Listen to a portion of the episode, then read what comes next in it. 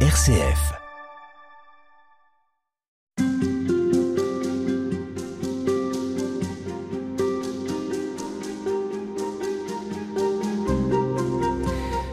À tous et nous vivons notre dernière semaine de carême avant le temps pascal qui s'approche un temps pour découvrir Jésus, celui que les chrétiens sont invités à suivre, à imiter, à connaître toujours et de plus en plus.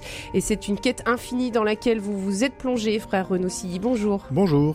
Vous êtes dominicain à Toulouse, exégète, et vous avez dirigé avec le frère Olivier Thomas Vénard un ouvrage dans la collection bouquins le dictionnaire Jésus. Alors c'est un ouvrage euh, qui s'inscrit à la suite d'autres titres. Le dictionnaire de la Bible, le, dictionnaire de la sagesse orientale, le dictionnaire du Coran, le dictionnaire encyclopédique du judaïsme.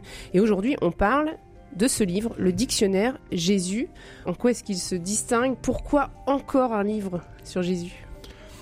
Alors, euh, c'est encore un livre, mais si vous voulez, les questions euh, scientifiques autour de Jésus sont toujours actuelles, à savoir celles que tout le monde se pose. Euh, est-ce que les évangiles euh, nous transmettent des informations euh, qui permettent vraiment de authentiques sur Jésus, qui permettent de, comprendre qui il est, ce qu'il est enseigné, quelle était son action, la portée de ses actes? Et tout ça, c'est toujours à reprendre de toute façon. donc de toute manière, c'est toujours actuel un dictionnaire sur Jésus. mais en plus, celui-ci se veut quand même un peu une sorte de bilan et de perspective sur un siècle de recherche du Jésus historique c'est-à-dire euh, une discipline scientifique qui a été révolutionnée par euh, les, écrits d'un théologien euh, alsacien qui s'appelait Albert Schweitzer, le docteur de l'embarréné, mais qui était aussi un exégète remarquable, et qui a profondément renouvelé l'approche scientifique de Jésus au début du XXe siècle. Et donc il était temps, en langue française, de faire un bilan et d'offrir des perspectives sur cette connaissance scientifique de Jésus, bref, ce que l'on en sait. Parce qu'en fait, il y a eu des époques pour connaître le Christ. Il y a eu une époque où c'était, euh, comme on dit, c'était parole d'évangile, c'est-à-dire que tout ce qui était écrit euh, était vrai aux yeux du lecteur. Et puis après, on a cherché à comprendre est-ce que ce qui est dit, euh, sur quoi ça repose, dans quel contexte vivait Jésus, etc. ce sont différentes étapes dans, le, dans la compréhension de Jésus. Voilà, alors là, il faut savoir que là, depuis hein, que les écritures euh, juives existent, euh, eh bien, elles ont fait l'objet de travaux d'édition, de critiques textuelles, de, des travaux aussi pour les commenter, les comprendre. Euh, donc l'étude scientifique des écritures, elle est aussi ancienne que les écritures elles-mêmes. Simplement, c'est la science autour des écritures qui, elle, évolue hein, et qui n'a pas tout à fait les mêmes exigences. Donc en particulier à partir du XVIIIe siècle, avec l'émergence de l'histoire comme discipline reine, comme reconstitution de l'enchaînement des faits du passé, euh, et bien forcément, les, cette science euh, périphérique, si j'ose dire, aborde la personne de Jésus d'une manière différente de ce qu'elle faisait dans une époque antérieure. Hmm. Euh, et donc, la manière scientifique de comprendre Jésus, elle évolue, hein, mais elle a toujours existé. Et c'est certain qu'avec donc l'avènement de, des disciplines positives, euh, au XVIIIe et XIXe siècle, euh, est apparu euh, un genre que l'on appelait les vies de Jésus. Hmm. avec du, coup toutes sortes de théologiens et de, philologues qui se sont penchés sur bah, l'itinéraire probable euh, la biographie du Christ en, proposant euh, qui l'interprétation comme un révolutionnaire exalté, mm. qui comme un maître de sagesse, qui comme euh, un apocalypticien conséquent. Enfin voilà. Et, bref, toutes sortes de figures d'interprétation. Et c'est précisément contre ça qu'Albert Schweitzer avait réagi en disant, bah, finalement, après un siècle de, de sciences historiques sur Jésus, on arrive à une espèce de discipline complètement éclatée et, on, et en fait, on n'en sait pas plus parce que ces figures se perdent dans des interprétations contradictoires. Et donc c'est pour ça qu'il a mis le haut là euh, à, certains problèmes qu'il y avait autour de cette manière de comprendre Jésus. Et, que lui a proposé une voie nouvelle qui ensuite a, a fleuri elle-même tout au cours du XXe siècle avec de nouveaux résultats. Et évidemment, comme vous le disiez tout à l'heure, la mise en contexte de l'univers dans lequel il vit a fait des, progrès euh, gigantesques depuis un siècle. Hmm. Et puis alors vous disiez euh, la recherche autour de Jésus, elle, a presque 2000 ans, mais en réalité Jésus lui-même pose l'énigme, puisque lui-même dit mais qui suis-je pour vous? Est-ce que vous avez réussi à résoudre cette énigme au fil de, ces, différents, euh, de ces différentes entrées dans le texte, dans ce dictionnaire? Alors nous proposons des, des voies pour essayer d'y répondre, comme le fait Jésus lui-même. C'est-à-dire que Jésus en effet se pose comme une énigme. Hein. Et ça, c'est euh, lorsque des gens prétendent savoir qui il est, eh bien, ce sont les démons, par exemple. Nous savons qui tu es. hein, le Saint de Dieu. Et à ce moment-là, Jésus leur impose silence. Donc, manifestement, quand les gens sont trop assurés de ce qu'ils savent sur lui, Jésus est pas trop d'accord. et donc, il les renvoie un petit peu dans les buts, euh, en leur disant, bah, non, non, mais là, vous, peut-être que ce que vous dites est vrai, mais en fait, vous vous trompez. Et euh, il y a l'exemple tout à fait extraordinaire, celui de Saint Pierre. Euh, pour vous, qui suis-je Saint Pierre répond, tu es le Christ. Et puis quelques chapitres plus loin, le même Saint Pierre dira mm. Je ne connais pas cet homme lorsqu'il est interrogé dans la cour du grand prêtre. Donc pourquoi est-ce que Jésus est une énigme? C'est parce que sa personnalité est un mystère, un mystère de foi. Euh, et, donc, elle résiste à des, définitions trop faciles ou trop immédiates, euh, à partir euh, simplement en rassemblant quelques idées que qui traînent quelque part dans notre cerveau. Et c'est pour ça que Jésus pose sa personne en termes d'énigme. C'est pas pour nous brouiller les pistes, hein. c'est pas pour nous dire vous ne saurez jamais rien, c'est pour nous dire les voies trop immédiates par lesquelles vous croyez pouvoir répondre à la question, celles-là risquent de vous induire en erreur. Et pour euh, comprendre qui je suis, il faut entrer dans un chemin de conversion qui est celui du disciple, en fait. On voit que c'est absolument, euh, on ne peut pas le séparer. Hein. Jésus suggère que ce sont les gens qui s'attachent à sa personne qui pourront in fine, confesser qui il est. Et ça, c'est quelque chose de tout, à fait propre. Hein. Euh, il faut vivre avec lui, écouter sa parole, se laisser sculpter intérieurement par l'enseignement du Seigneur pour progressivement entrer dans l'intelligence de qui il est.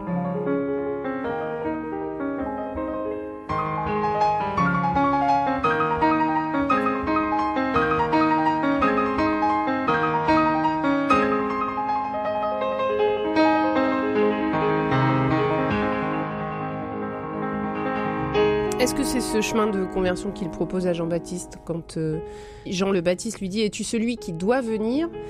Ou devons-nous en attendre un autre? Alors ça c'est une question euh, euh, absolument extraordinaire parce que mais la réponse aussi est assez extraordinaire. oui oui, allez dire à, Jean les aveugles voient, les boîtes marchent, les pauvres sont évangélisés, hmm, et heureux qui ne trébuchera pas à cause de moi. Oui, ce qu'il y a, c'est que Jean-Baptiste peut quand même euh, se permettre beaucoup de choses. Et que justement, euh, peut-être que si cette question émanait d'un autre, Jésus là aussi renverrait dans les buts. Et alors que Jean-Baptiste précisément a prouvé, à la fois par son enseignement parfaitement conforme à la tradition juive, et par les perspectives nouvelles qu'il a offertes, et par le témoignage qu'il donne depuis le fond de sa prison, qu'il était prêt à aller jusqu'au bout pour témoigner de la vérité lui aussi. Et donc, c'est pour ça que dans sa bouche, la question n'est pas un, doute ou une remise en cause, mais une véritable euh, l'expression d'une peut-être d'une angoisse, hein, du désir de savoir, et que Jésus se positionne clairement pour dire qui il est. Eh bien, le problème, c'est que Jésus ne répond pas clairement. Ou plutôt, il le fait, mais en invoquant le témoignage des Écritures. Et ça, c'est tout à fait extraordinaire, puisque Jésus, en fait, dit, ben, vous comprendrez si vous lisez les Écritures. D'une certaine manière, moi, je n'ajoute rien. Je me contente de les répéter, de me les incorporer, de les assimiler, de me les approprier totalement. Et, du coup, euh, en, les, en suivant cette continuité de la révélation de Dieu qui trouve son, accomplissement maintenant, eh bien là, vous pourrez entrer dans la vérité tout entière. Hmm. Donc là, nous voyons en effet deux grandes personnalités. Vous voyez, c'est quand même une, un choc de géant là, hein, entre Jésus et Jean-Baptiste.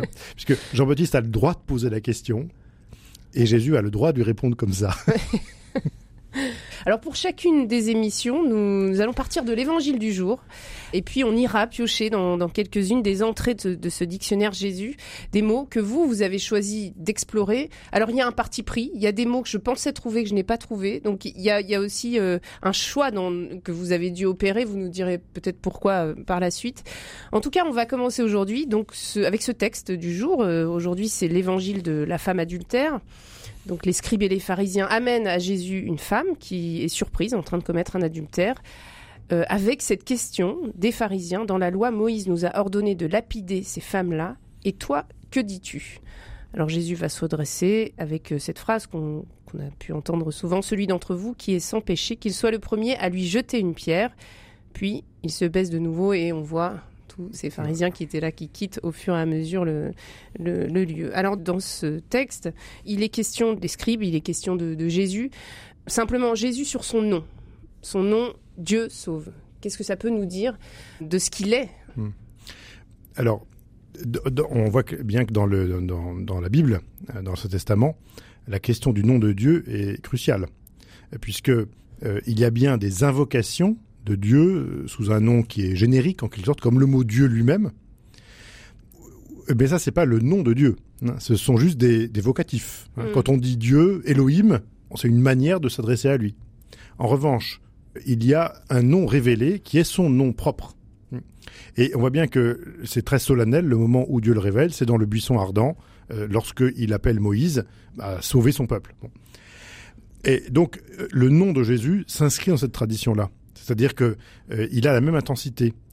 D'une certaine manière, comme dit Saint Pierre, il n'y a pas d'autre nom par lequel nous puissions être sauvés que le nom de Jésus. Et quand Saint Pierre dit ça, il dit mais maintenant c'est plus la peine de se préoccuper avec le nom révélé de Dieu dans l'Ancien Testament, mhm. ou plutôt aussi, c'est intéressant parce que c'est toujours, euh, c'est évidemment, c'est tout à fait, c'est un témoignage de la, de la, tradition ancienne qui est remarquable, mais, mais aujourd'hui, le nom de Dieu dans lequel nous pouvons espérer, pour, euh, pour nous-mêmes et pour les nôtres, c'est le nom de Jésus.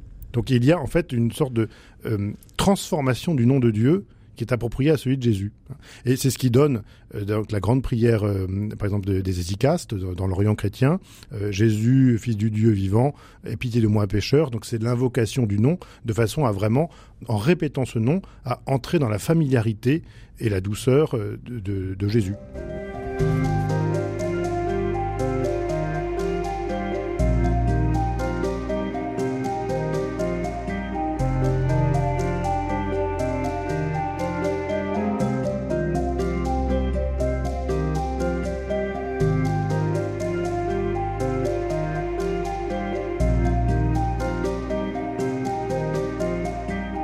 Vous êtes penché sur la figure de Jésus. Qu'est-ce qui fait qu'il a marqué son temps? Qu'est-ce qui fait que les hommes étaient attentifs à ce qu'il disait? Alors, très tôt dans l'Évangile, euh, selon saint Marc, on dit par exemple Quel est ceci un enseignement nouveau donné avec autorité? Et là, c'est vraiment la clé du charisme et de l'enseignement de, Jésus. C'est-à-dire que il s'est approprié la tradition des anciens d'une manière nouvelle non pas euh, pour euh, des arguties sans nombre, mais simplement pour manifester la présence de la parole de Dieu euh, qui est toujours vivante et efficace et qui remue les cœurs en profondeur. Et il venait porter aussi à, son point d'accomplissement un certain nombre de lieux attendu, en quelque sorte, si je veux dire, l'espérance du règne de Dieu, par exemple, l'espérance de l'ère messianique, hmm, l'espérance de la purification des péchés, euh, conformément à ce qui était prophétisé par le prophète Daniel. Tout cela, Jésus est venu vraiment manifester que cette écriture qui, se cherche hein, à travers une multitude d'interprétations diverses, lui venait lui donner une sorte de cohérence actuelle dans un discours euh, fondé sur la miséricorde euh, et, l'amour de Dieu. Ça veut dire que Jésus vient renverser euh, ce à quoi on s'attendait. Il est celui qui surprend dans le texte qu'on va lire aujourd'hui. Il y a un échange de Jésus avec euh, les pharisiens. Ça va être l'occasion pour lui de, décliner qui il est. Les pharisiens lui demandent toi qui es-tu? Euh, ça veut dire que Jésus, malgré tout, continue d'interpeller, même s'il rappelle des écritures anciennes, il y a quelque chose chez lui qui surprend. Oui, c'est-à-dire qu'il il y a c'est ce qui est très frappant, si vous voulez, c'est que d'un côté, il ne cesse de, rappeler à la loi de Moïse, à l'accomplissement des prophéties.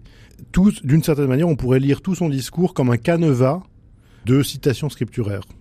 Euh, et pourtant, il venait le, manifester d'une manière euh, nouvelle. Euh, alors, à quoi est-ce qu'on le voit? En particulier, il, portait à son sommet l'exigence morale contenu dans la, loi de Moïse. Ça, c'est vraiment un point qui est irréfutable. C'est-à-dire qu'il avait su, si vous voulez, les Juifs étaient très conscients, par exemple, que dans la loi, il y avait des commandements rituels et les autres qui étaient des commandements moraux. Et Jésus est venu relativiser les commandements rituels et au contraire porter euh, à son sommet l'exigence morale de conversion du, cœur, de d'amour de Dieu et du prochain, l'exigence de miséricorde aussi bien sûr. Il est vraiment venu accomplir la loi mais d'une manière qui était inattendue. Hein. C'est-à-dire en, venant euh, montrer que il est possible à l'homme de choisir le bien et de se faire pardonner du mal qu'il fait, euh, parce que telle est la volonté de Dieu. Euh, la, miséricorde du, Seigneur lui, permet de, par l'envoi de son Esprit Saint, par l'exemple que Jésus donne, lui permet de, eh bien, d'espérer pouvoir devenir meilleur dans sa vie. Mm. Ça, c'est, à mon avis, ça c'est quelque chose de fondamental. C'est que les gens qui étaient au contact de Jésus se sentaient devenir meilleurs. Mm. Alors qu'ils délaissaient peut-être justement les aspects rituels qui sont les plus faciles à pratiquer, on pourrait dire, même si c'est là aussi une discipline dans un certain sens. Oui, oui, exactement. Oui, euh, il les délaissait précisément parce qu'il montrait bah, que ces, ces, commandements rituels, ils n'ont pas leur fin en eux-mêmes. Alors que les commandements moraux, eux, expriment vraiment le choix du bien. Hein. Mm. Le, la proscription euh, de, voilà, du meurtre, euh, de l'idolâtrie, des choses comme ça, euh, des points sur lesquels Jésus, vraiment Jésus est venu apporter une, une, une exigence très grande, mais aussi le moyen de l'accomplir. Puisque on voit bien que le, le sermon sur la montagne, qui est le grand discours sur la morale de l'alliance nouvelle, est absolument incompréhensible si on ne se dit pas que c'est Jésus le premier qu'il a observé. En particulier lorsque le, lorsque le Sermon sur la montagne dit On vous a dit, euh, tu aimeras tes amis et tu détesteras euh, tes ennemis. Eh bien, moi, je vous dis, vous aimerez vos ennemis. Hmm. Eh bien, qui est-ce le premier qui a mis ça en pratique? C'est lui. voilà. Et, les gens ont compris que, du coup, cette exigence morale, avec lui, c'était plus simplement un idéal inaccessible. Hmm. C'était véritablement quelque chose qui était à notre portée. Et euh, ça, à notre portée, avec Dieu et en suivant Jésus. Voilà, bien sûr, c'est bien entendu. Ça ne prend pas de sens comme une espèce de, de commandement, comme un impératif catégorique euh, qui serait imposé comme un truc écrasant de l'extérieur. Non, ça, ça, prend tout son sens dans l'amitié avec le Christ et dans le don de l'Esprit du Seigneur qui, qui renouvelle toute chose.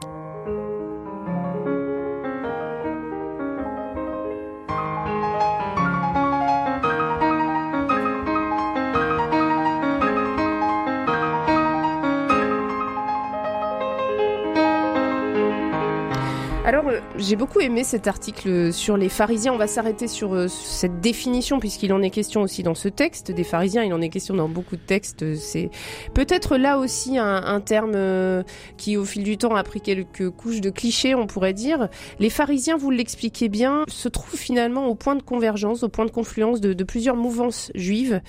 Et finalement, Jésus fréquentait assidûment les pharisiens et il en reprenait une partie de leurs pensées. Qu'est-ce que Jésus vient dire aux pharisiens pourquoi est-ce qu'on l'entend souvent les rabrouer alors même que on s'aperçoit en vous lisant qu'il en était extrêmement proche? Voilà, il est alors euh, Jésus était très proche des pharisiens.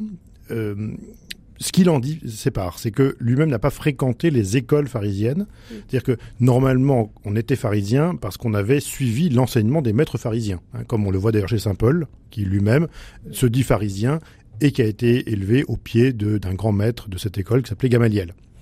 Donc Jésus n'a pas reçu cette formation-là. Donc en ce sens-là, il n'est pas pharisien. En revanche, les pharisiens étaient ses interlocuteurs privilégiés dans le, dans, parmi les différents courants intellectuels juifs. Euh, euh, parce que, tout simplement, euh, d'ailleurs c'est la raison pour laquelle il y a tant de controverses avec eux.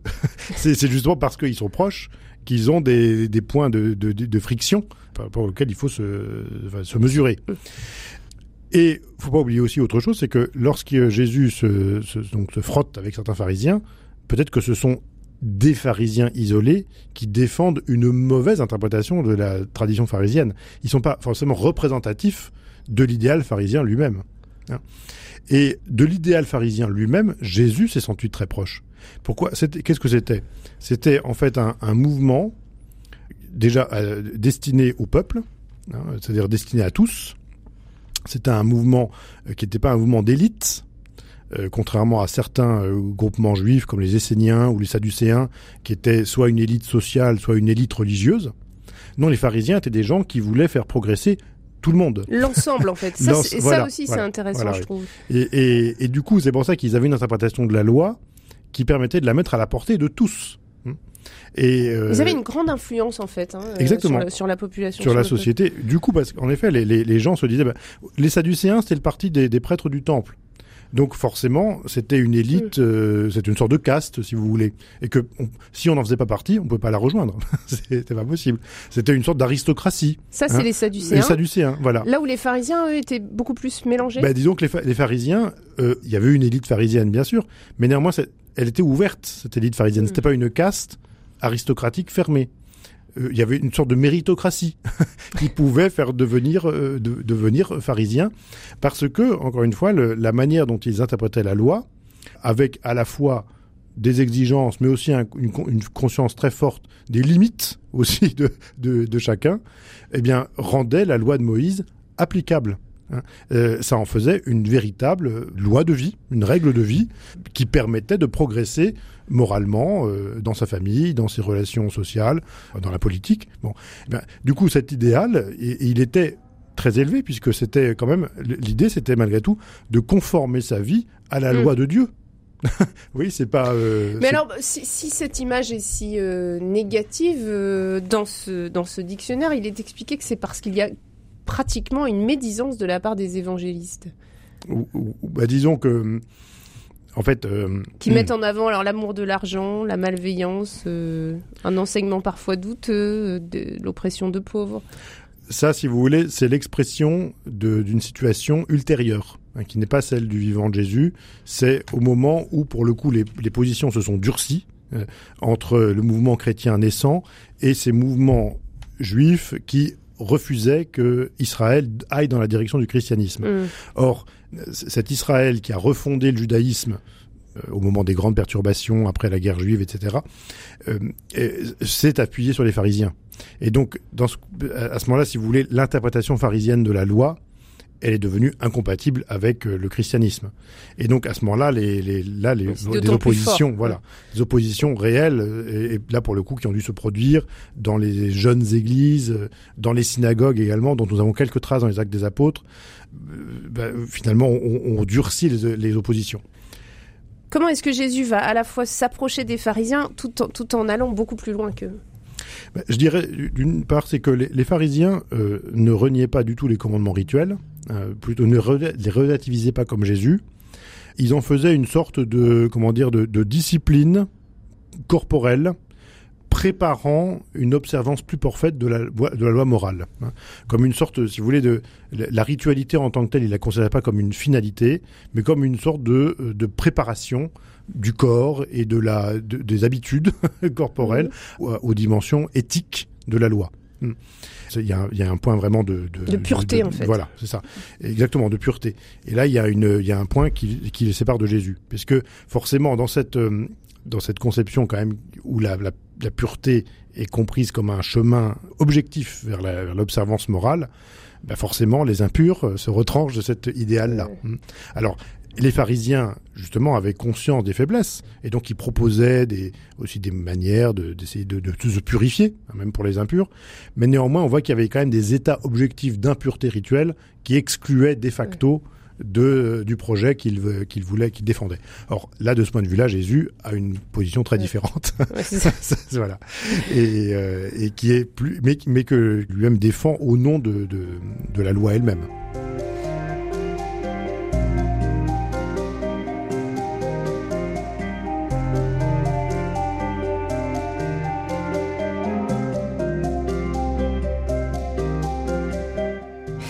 Aujourd'hui, le texte de l'évangile, c'est Jésus qui s'adresse aux Juifs qui croyaient en lui et il utilise le mot mes disciples en leur disant si vous demeurez fidèles à ma parole, vous êtes vraiment mes disciples. Alors vous connaîtrez la vérité et la vérité vous rendra libre.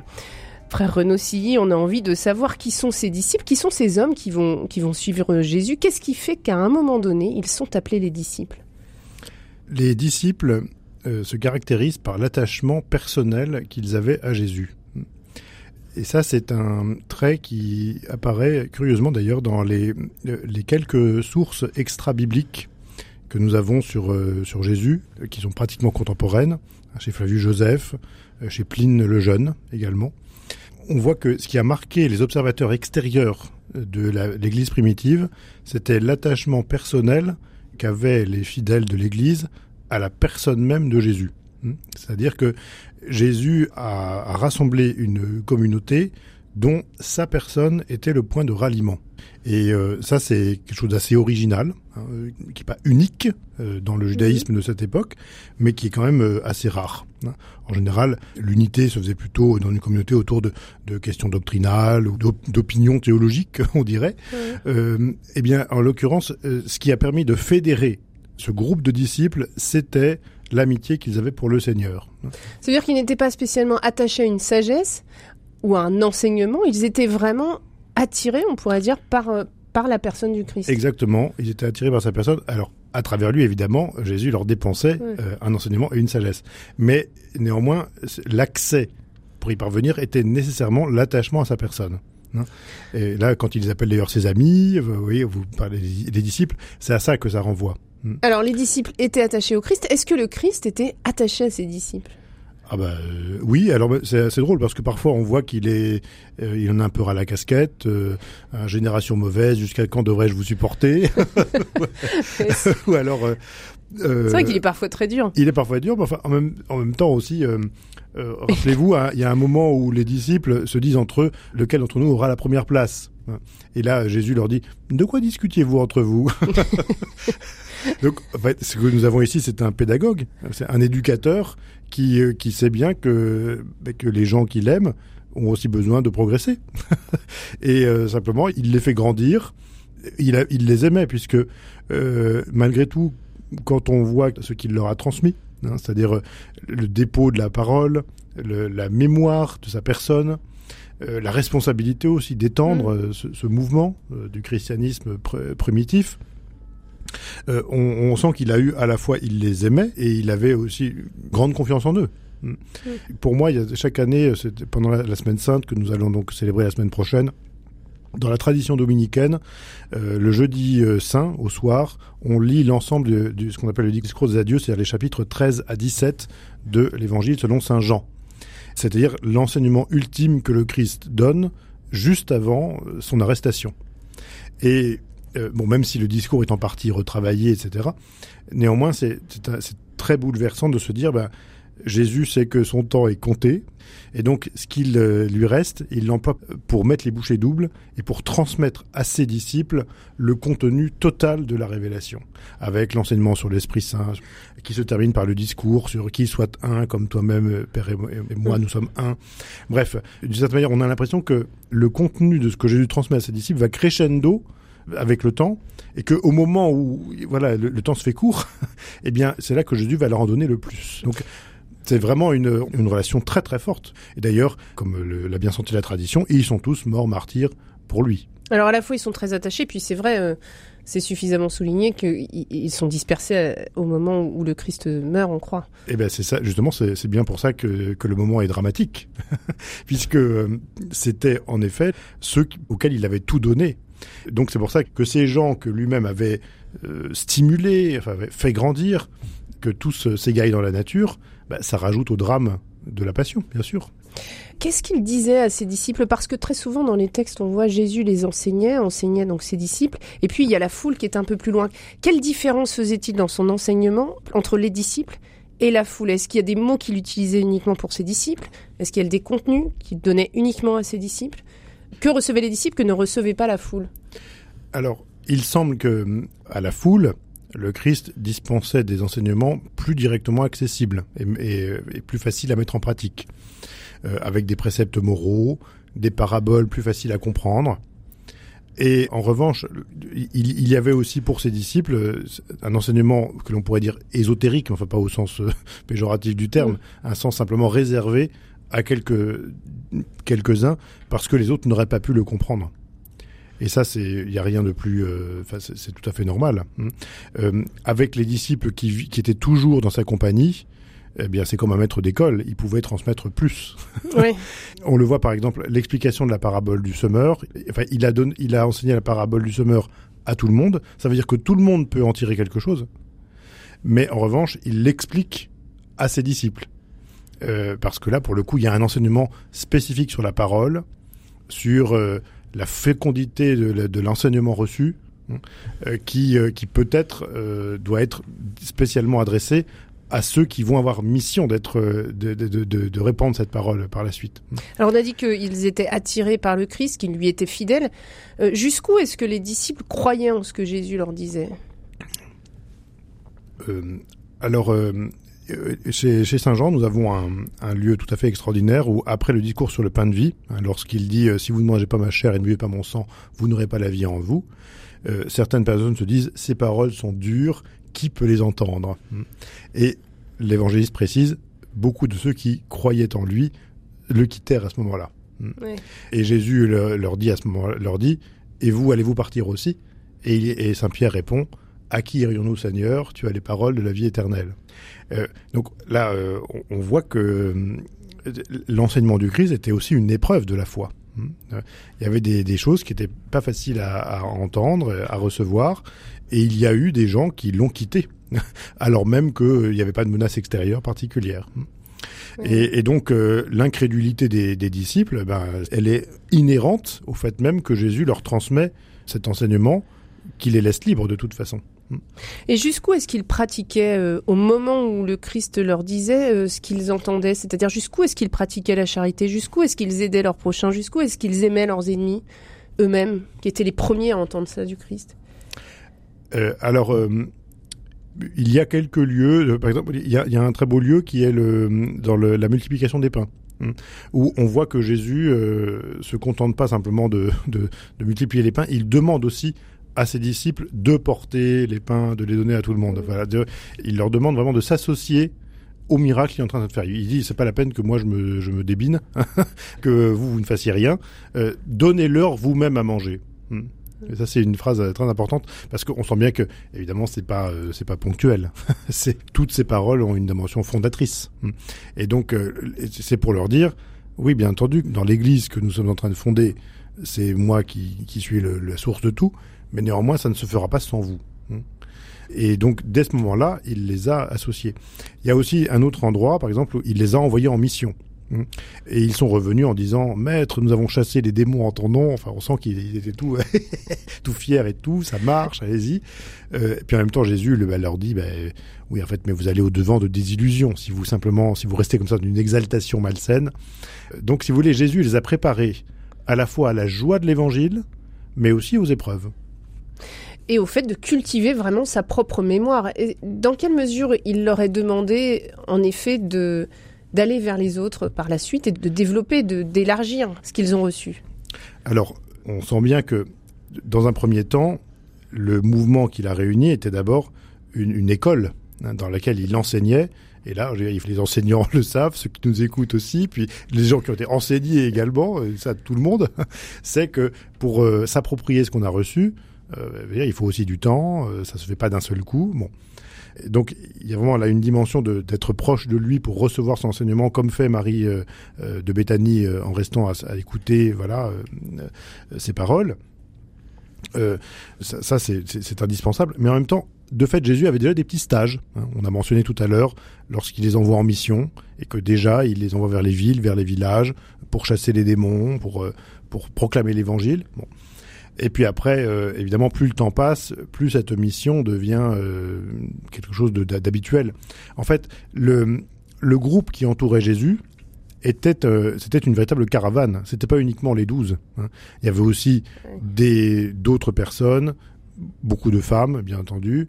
Euh, il y avait tout un monde et certainement déjà parmi eux, il y avait euh, déjà l'occasion de, de, pratiquer la charité. Parce qu'il y avait certainement déjà, quand on forme un groupe euh, itinérant, oui. de, de, toute façon, euh, il faut pratiquer la charité. C'est vrai que les évangélistes se, ça pesantissent pas dessus. Parce, mm. Ce qui est normal, puisque les évangélistes nous transmettent d'abord l'enseignement du Christ et ce qu'il a fait. Mais par exemple, vous voyez, quand on voit Marthe, qui, qui s'affaire à la cuisine justement pendant que sa, sa sœur mmh. est au pied du Christ à écouter son enseignement. En fait, les historiens, euh, c'est pas très difficile de montrer que, que Marthe est en fait une femme assez riche et que c'était elle qui prenait en charge l'entretien de toute cette smala qui entourait le Christ, au moins lors de ses séjours à Jérusalem. Et donc là, nous voyons une, une personne qui devait être particulièrement euh, dé déterminée, décidée, efficace, hein, une très bonne, très bonne organisatrice.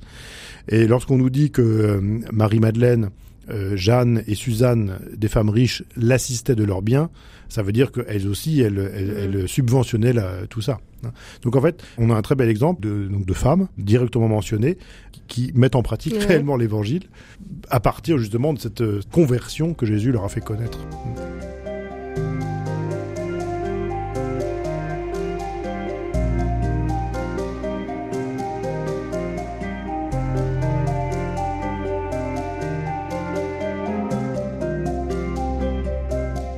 Si quelqu'un garde ma parole, jamais il ne verra la mort. C'est le texte de l'évangile d'aujourd'hui. C'est ce texte sur lequel on va s'arrêter, en tout cas qui va nous permettre de mieux comprendre qui est Jésus avec vous, frère Renossi. Si on repart du texte d'aujourd'hui, il est question de Jésus qui parle aux Juifs avec un, échange qui porte sur l'éternité, on le, voyait, et puis qui, euh, aborde aussi euh, Abraham, les prophètes, les démons. Euh, maintenant, nous savons bien que tu as un démon. Euh, Jésus, donc, euh, est accusé par les Juifs de, porter de, bien mauvaises choses. Quel est son lien avec les démons? Est-ce qu'il en parle? De quelle manière? Alors les, exorcismes que Jésus a faits sont, indissociables de sa figure historique. Ça c'est un, des points sur lesquels un des points de sa biographie qui est le, le plus assuré, vraiment. Euh, c'est-à-dire que on peut absolument pas remettre en cause le fait qu'il ait pratiqué des exorcismes. Sinon, il y a vraiment plus rien de crédible dans les évangiles, si vous voulez. Et qu'est-ce que ça signifiait? Ben, Tout simplement que Jésus est quand même venu soulager les peines et les souffrances. Donc les possessions par un démon, sinon en effet une situation d'humiliation, d'assujettissement à des forces qu'on contrôle pas, euh, bah, Jésus est venu apporter la liberté par rapport à toutes ces, forces face auxquelles on, a le sentiment d'être d'être impuissant. Évidemment, c'est un petit peu sorti de notre champ culturel, ces notions-là, mais en revanche, ce qui reste très présent dans notre culture, c'est aussi les limites que nous pouvons, éprouver nous-mêmes euh, pour réellement nous, faire le bien, hein, euh, avec parfois aussi l'impression que l'on est soumis à des forces que l'on contrôle pas. Et euh, on a toujours besoin d'entendre que le Christ nous libère des mauvaises pensées. Combien y a-t-il de gens qui sont prisonniers de, de déterminismes familiaux, de, de cadavres dans le placard, dans les familles, de mauvaises expériences qu'ils ont eux-mêmes subies euh, dans leur, dans leur enfance. Vous voyez, il y a des choses comme ça, des espèces de nœuds que nous portons en nous, qui sont aussi des nœuds psychologiques. Et, ce sont euh, des démons. Ce sont des, en tout cas, ce sont des démons. Euh, en tout cas, les, anciens les auraient interprétés comme des démons. Mmh. Mmh. C'est-à-dire comme vraiment des espèces de, de, de, de, puissances qui nous contraignent et qui nous empêchent de réellement euh, vivre. Mmh. Alors, puisque vous parlez de la liberté que, Jésus apporte, on s'arrête aussi sur cette liberté de parole qu'il a et qui est flagrante tout au long des textes, cette franchise notamment, qui est soulignée à plusieurs reprises.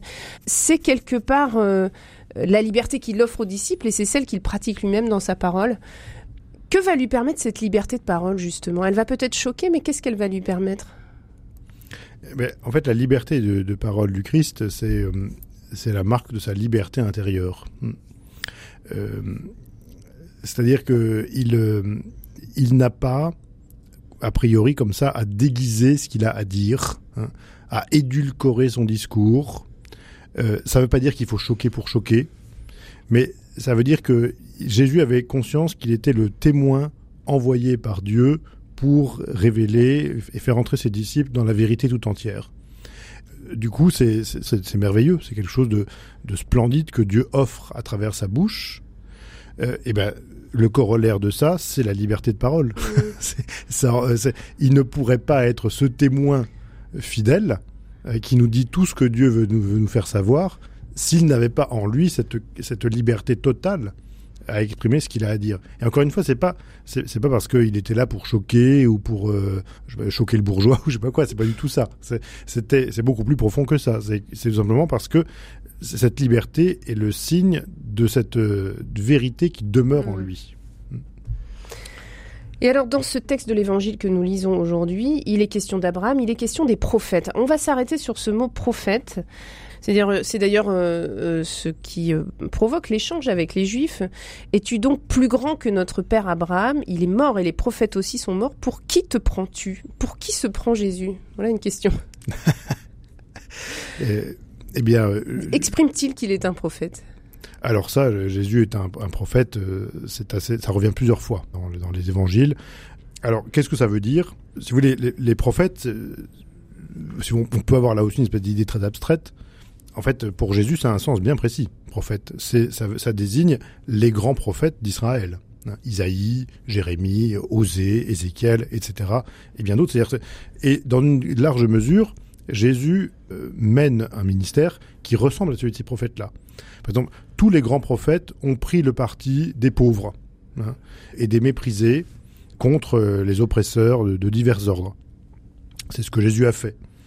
Plusieurs prophètes, comme Élie, Élisée, euh, ont également opéré des guérisons parce qu'ils étaient venus signifier cette présence de la puissance de Dieu à son peuple. Donc, ça, c'est encore faire des miracles, c'est encore une façon d'être prophète.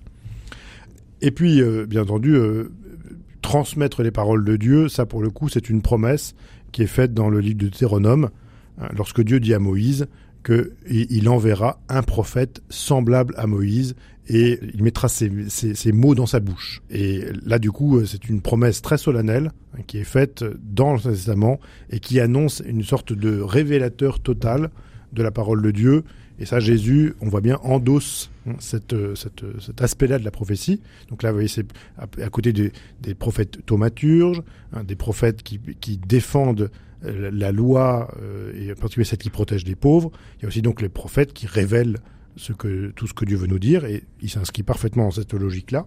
Et puis il y a les prophètes qui reprochent... Euh, à Israël son comportement. Oui, bah, il le fait aussi. Voilà, c'est pour ça. C'est la raison pour laquelle, dans, lorsque Jésus euh, reproche à Israël son comportement, il n'y a, a, aucune trace d'anti-judaïsme dedans. C'est simplement, il ne fait que reprendre ce qu'ont fait ses prédécesseurs. Il y a aussi un autre aspect d'ailleurs de la, de, qui, qui fait de Jésus un prophète, c'est de multiplier des gestes très significatifs qu'on appelle les gestes prophétiques. Par exemple, le, le prophète Ézéchiel, euh, au moment du siège de Jérusalem par l'armée babylonienne, fait un trou dans le mur pour signifier que bah, la ville va être prise. Bon. Et du coup, ces, gestes sont des signes qui en quelque sorte mettent en branle euh, des forces et euh, providentielles. Bon. Et, eh bien, Jésus a posé des gestes comme ça. Et, quand, on voit, ce sont, tous ces gestes sont, des gestes magnifiques. la multiplication des pains est un geste prophétique par lequel il signifie quelque chose de nouveau. Hein. Cette, surabondance de la grâce de Dieu qui se donne euh, gratuitement euh, dans, les pains multipliés. D'une certaine manière, lorsqu'il chasse les marchands du temple, également, c'est aussi un geste prophétique. Hein. Euh, c'est-à-dire, il purifie la demeure de Dieu pour que vraiment elle soit, elle puisse servir au culte du peuple. L'institution de l'Eucharistie, bien sûr, est aussi un geste prophétique. Et celle du baptême, probablement aussi. Euh, voilà.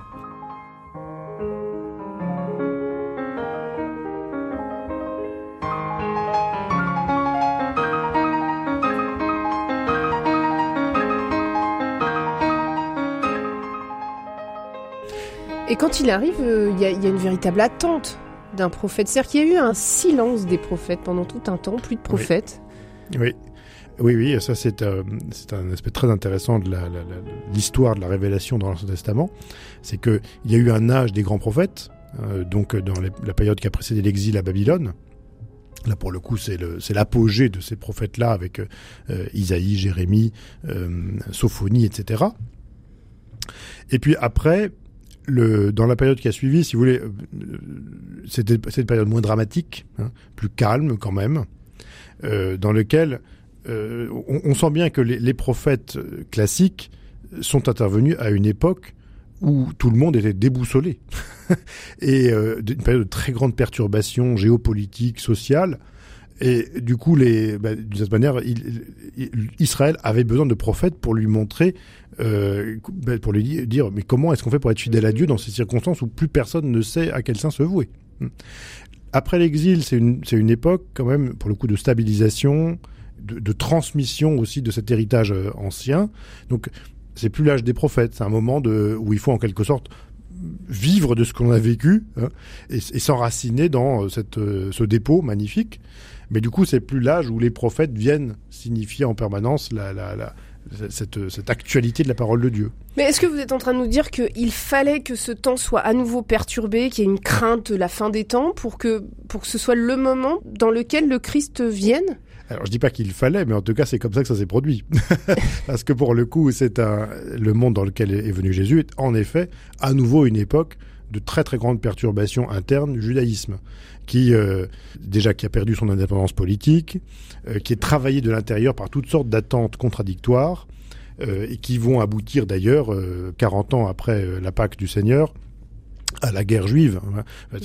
La guerre juive entre, entre contre les Romains est en fait l'expression d'une espèce de, de, de d'effondrement interne hein, du judaïsme, dans lequel toutes les autorités constituées sont discréditées spécialement les autorités du temple. Et donc, euh, bah, du coup, dans cette dissolution sociale, euh, le, le, le, évidemment, c'est une guerre civile en fait, qui se, mm. parce que la guerre juive a été aussi une guerre civile. Donc, euh, évidemment que il ne fallait pas que cela se produise pour que Jésus vienne, mais il se trouve que c'est dans cet environnement-là qu'il, que la prophétie est renée. Et la, qu'est-ce qui a été, comment est-ce qu'on a vu que la prophétie reprenait? C'était avec Jean-Baptiste. Hein. Et, parce que justement, c'est avec lui que l'on a dit, ça y est, l'âge des prophètes revient. Hein. Or, euh, Jean-Baptiste, euh, il, a justement, il, a. Pourquoi est-ce qu'il était prophète? Bah, Parce que il a dit, bah, ce système religieux, enfin, socio-religieux dans lequel nous vivons, euh, qui a, qui a fait des bonnes choses, hein, incontestablement, bah, il est à bout de souffle. il, arrive à son terme. Euh, maintenant, il faut un renouvellement profond de toute de notre foi, de notre loi, de, nos espérances. Et ben, du coup, ça, c'est l'âge prophétique qui revient. Donc, d'une certaine manière, vous voyez, nous-mêmes, si l'âge prophétique revient, c'est vraiment un signe, en effet, que, euh, que voilà, qu'il y a vraiment des très très très grandes perturbations qui s'annoncent, de toute façon.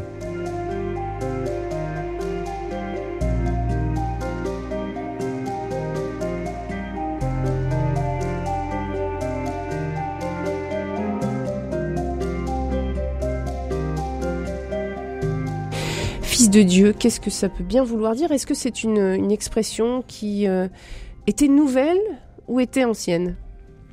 Alors c'est une expression ancienne, hein, puisqu'elle apparaît à de multiples reprises dans l'Ancien Testament pour désigner toutes sortes de personnages. Euh, par exemple, même à un moment, les, les magistrats qui président aux destinées de la cité sont présentés comme fils de Dieu. Euh, et ça pourrait nous paraître euh, étonnant et peut-être même prétentieux de, de euh, dire qu'ils sont les fils de Dieu. Pour autant, ça, ça n'étonnait personne à l'époque. Non, ça n'étonnait exactement, ça n'étonnait personne. Et par exemple, les anges aussi sont appelés fils de Dieu, souvent. Bon, ce qui est un petit peu plus compréhensible. Le Messie. Un titre. Oui, c'est un titre, exactement, oui. Mm. En fait, ce que le terme fils de Dieu signifie, c'est une adoption par Dieu. C'est-à-dire le fait que, que Dieu déclare un tel comme son fils, c'est-à-dire qu'il il lui confère certains privilèges, certaines autorités qui vient de lui. Voilà. Euh, en tant que tel, si vous voulez, le mot n'a rien de surprenant. Il, fait partie du vocabulaire euh, ordinaire, je dirais, de la, du judaïsme ancien. Euh, Jésus l'emploie quand même euh, en un sens euh, particulier. Lui, c'est l'acception du Messie qui devient prééminente avec lui, puisque c'est un des sens du mot dans l'Ancien Testament, hein, pour désigner cette figure d'un roi à venir que Dieu va choisir hein, et élever particulièrement, et euh, conformément à certains psaumes hein, qui présentent le Fils de Dieu comme ça. Donc, avec Jésus, l'appellation Fils de Dieu se concentre sur le sens messianique, mais après, il faut aller encore au-delà. c'est que Jésus revendique par rapport à Dieu une filiation unique. Ça, pour le coup, c'est quelque chose qui revient très souvent chez lui. Euh, d'ailleurs, c'est la première parole conservée de lui. Hein. Vous me cherchiez, est-ce possible? Ne saviez-vous pas que je devais être aux affaires de mon père?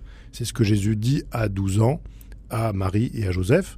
Et il le dit d'ailleurs devant Joseph.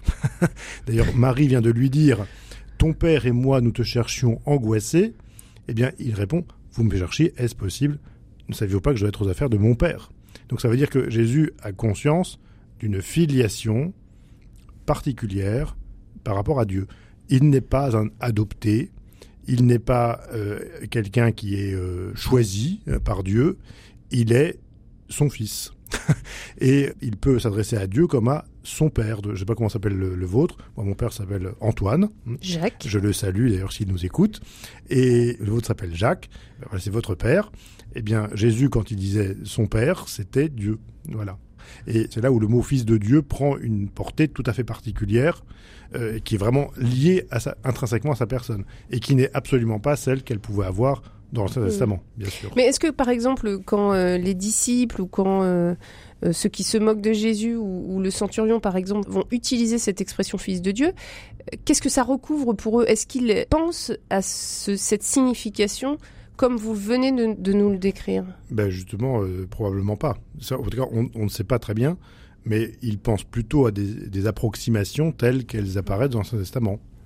Euh, au moins, euh, voilà, quelqu'un de privilégié, quel- quelqu'un élu du Seigneur, mais vraiment pour que le, sens strict de fils de Dieu que Jésus a vécu et mis en pratique apparaisse, et bien là, pour le coup, il faut toute une décantation hein, qui a été dont on voit d'ailleurs a- qu'il a fallu plusieurs siècles pour véritablement la, la- la formaliser dans des termes rigoureux. Et puis pour ceux qui étaient proches de Jésus, il va falloir attendre la résurrection, parce qu'avant, c'est quand même difficile de comprendre qu'un homme puisse être le fils de Dieu.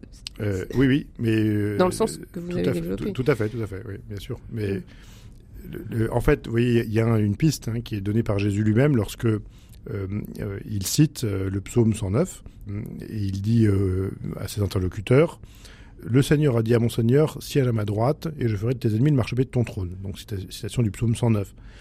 Et Jésus le- leur dit C'est David qui parle Et il dit Le Seigneur dit à mon Seigneur. Donc Dieu dit à mon Seigneur. Et donc ça veut dire que David appelle le Messie son Seigneur. Comment peut-il être son Seigneur alors que le Messie est son fils? Mhm. Ça veut dire que Jésus pointe du doigt un mystère posé par l'Écriture, c'est-à-dire que le Messie est à la fois antérieur à David et fils de David. Ben là, nous avons, si vous voulez, le, tout, tout, tout premier témoin de ce qui viendra plus tard, la confession de la, de la double nature du Christ, à la fois Dieu et homme. Donc, antérieur à David comme Dieu, descendant de David comme homme.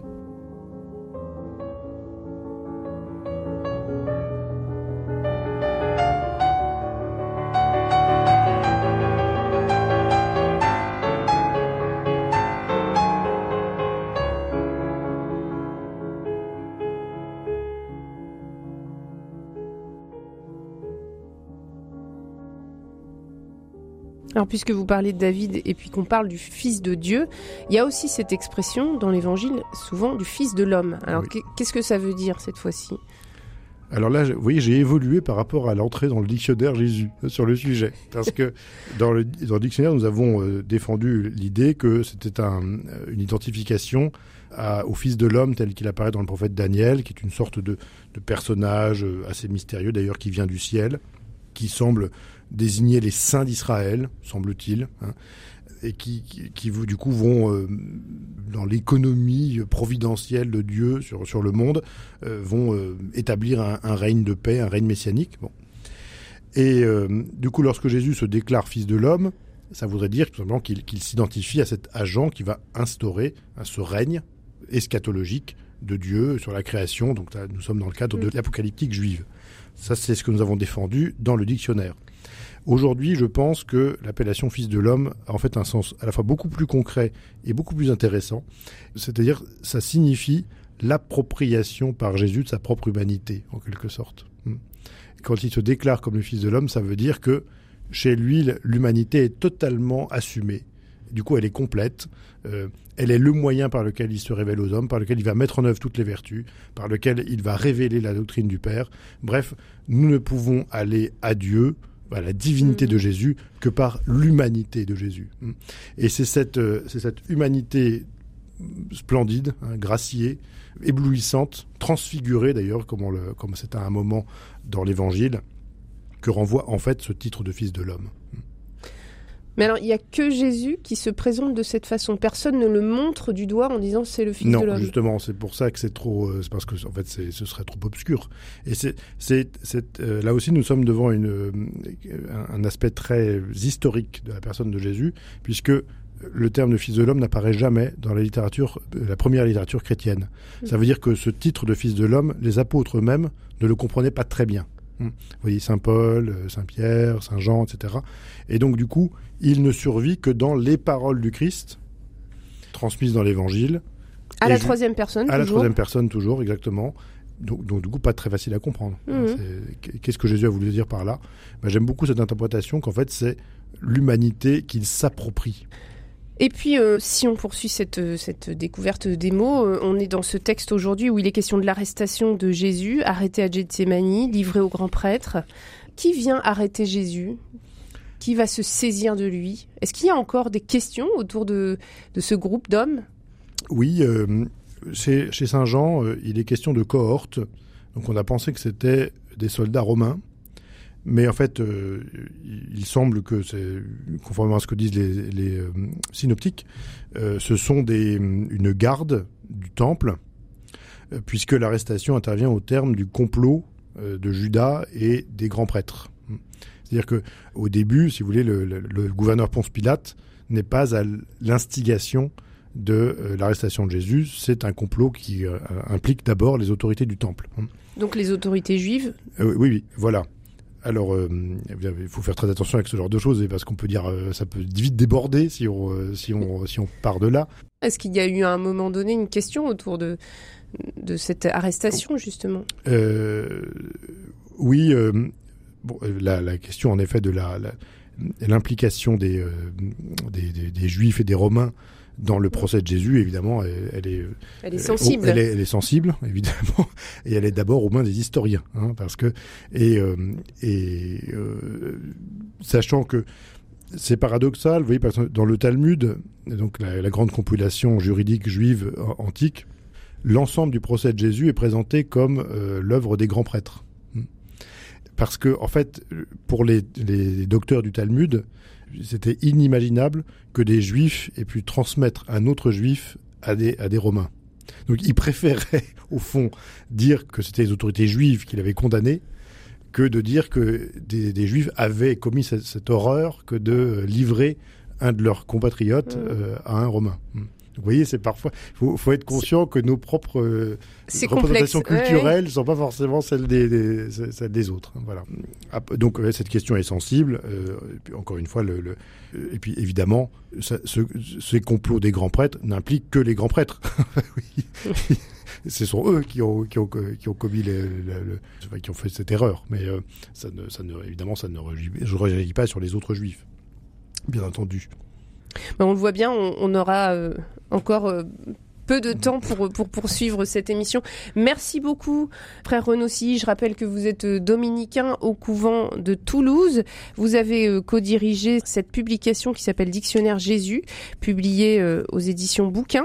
Et c'est un ouvrage que vous avez co-dirigé avec Olivier Thomas Vénard. Merci beaucoup. On peut retrouver tout ce que nous avons évoqué et bien d'autres entrées pour mieux connaître le Christ à l'approche de Pâques. Merci à vous. Merci à vous. Música